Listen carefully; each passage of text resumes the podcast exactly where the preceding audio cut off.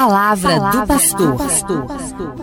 Gente boa, caro ouvinte, continuamos refletindo sobre os direitos fundamentais da família em sociedade, porque a família é célula mãe de toda a sociedade. Portanto, lutar pelos direitos individuais é uma necessidade, mas também lutar pelos direitos da família, para justamente garantir uma sociedade saudável.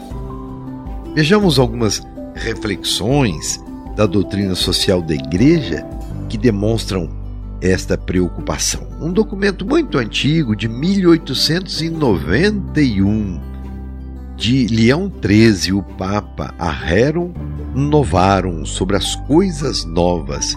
Neste documento, nós lemos: nenhuma lei humana poderia apagar de qualquer forma o direito natural e primordial de todo homem ao casamento, de toda mulher ao casamento, nem circunscrever o fim principal para que ele foi estabelecido desde a origem, que é crescei e multiplicai-vos.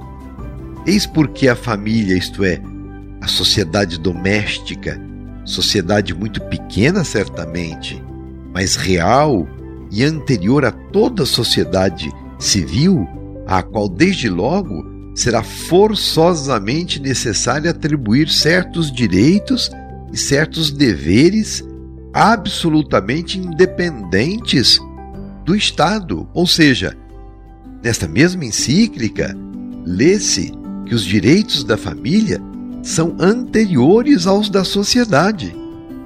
A família necessita de um patrimônio para defender a vida e cuidar e garantir o seu futuro. A família acaba se não houver proteção direitos de sua sustentabilidade.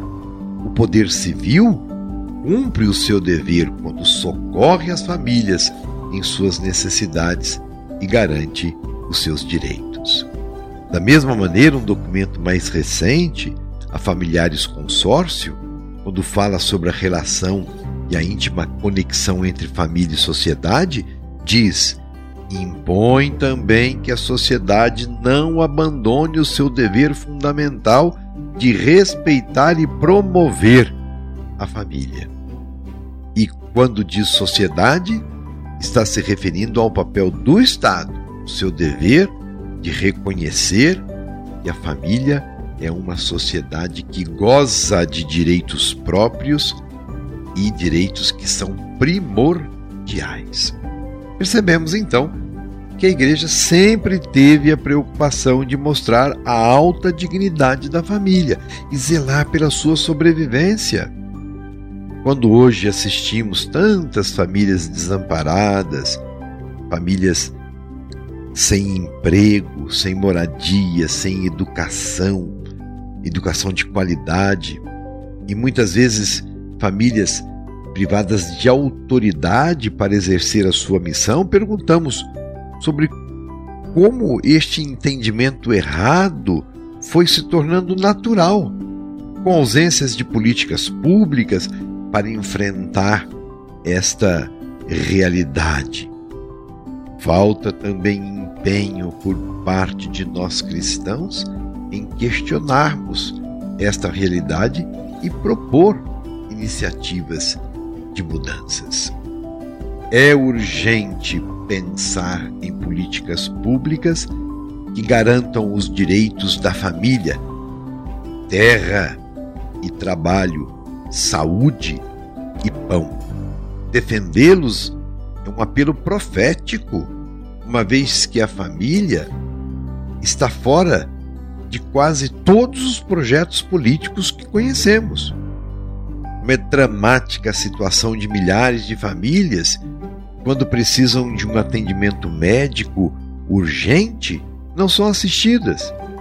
Ou quem está desempregado por um longo período de tempo ou sem um emprego decente e não encontra o seu sustento digno.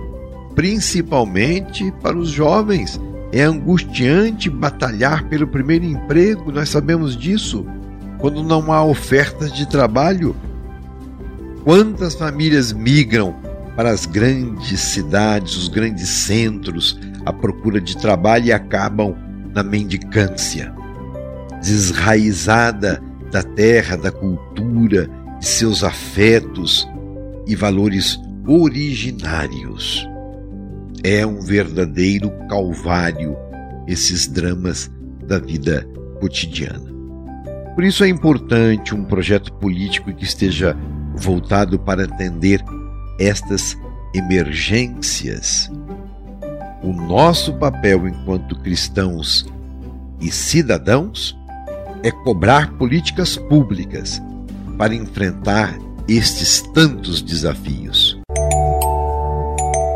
E você sabe o que são políticas públicas e como participar do seu município? Políticas públicas foi o tema da campanha da fraternidade de 2019. Precisamos recordá-los. Continuaremos com esta reflexão, dando ainda um outro passo adiante, sobretudo pensando em estratégias para a nossa ação concreta. Fique com Deus. O meu abraço. Você ouviu Palavra do Pastor.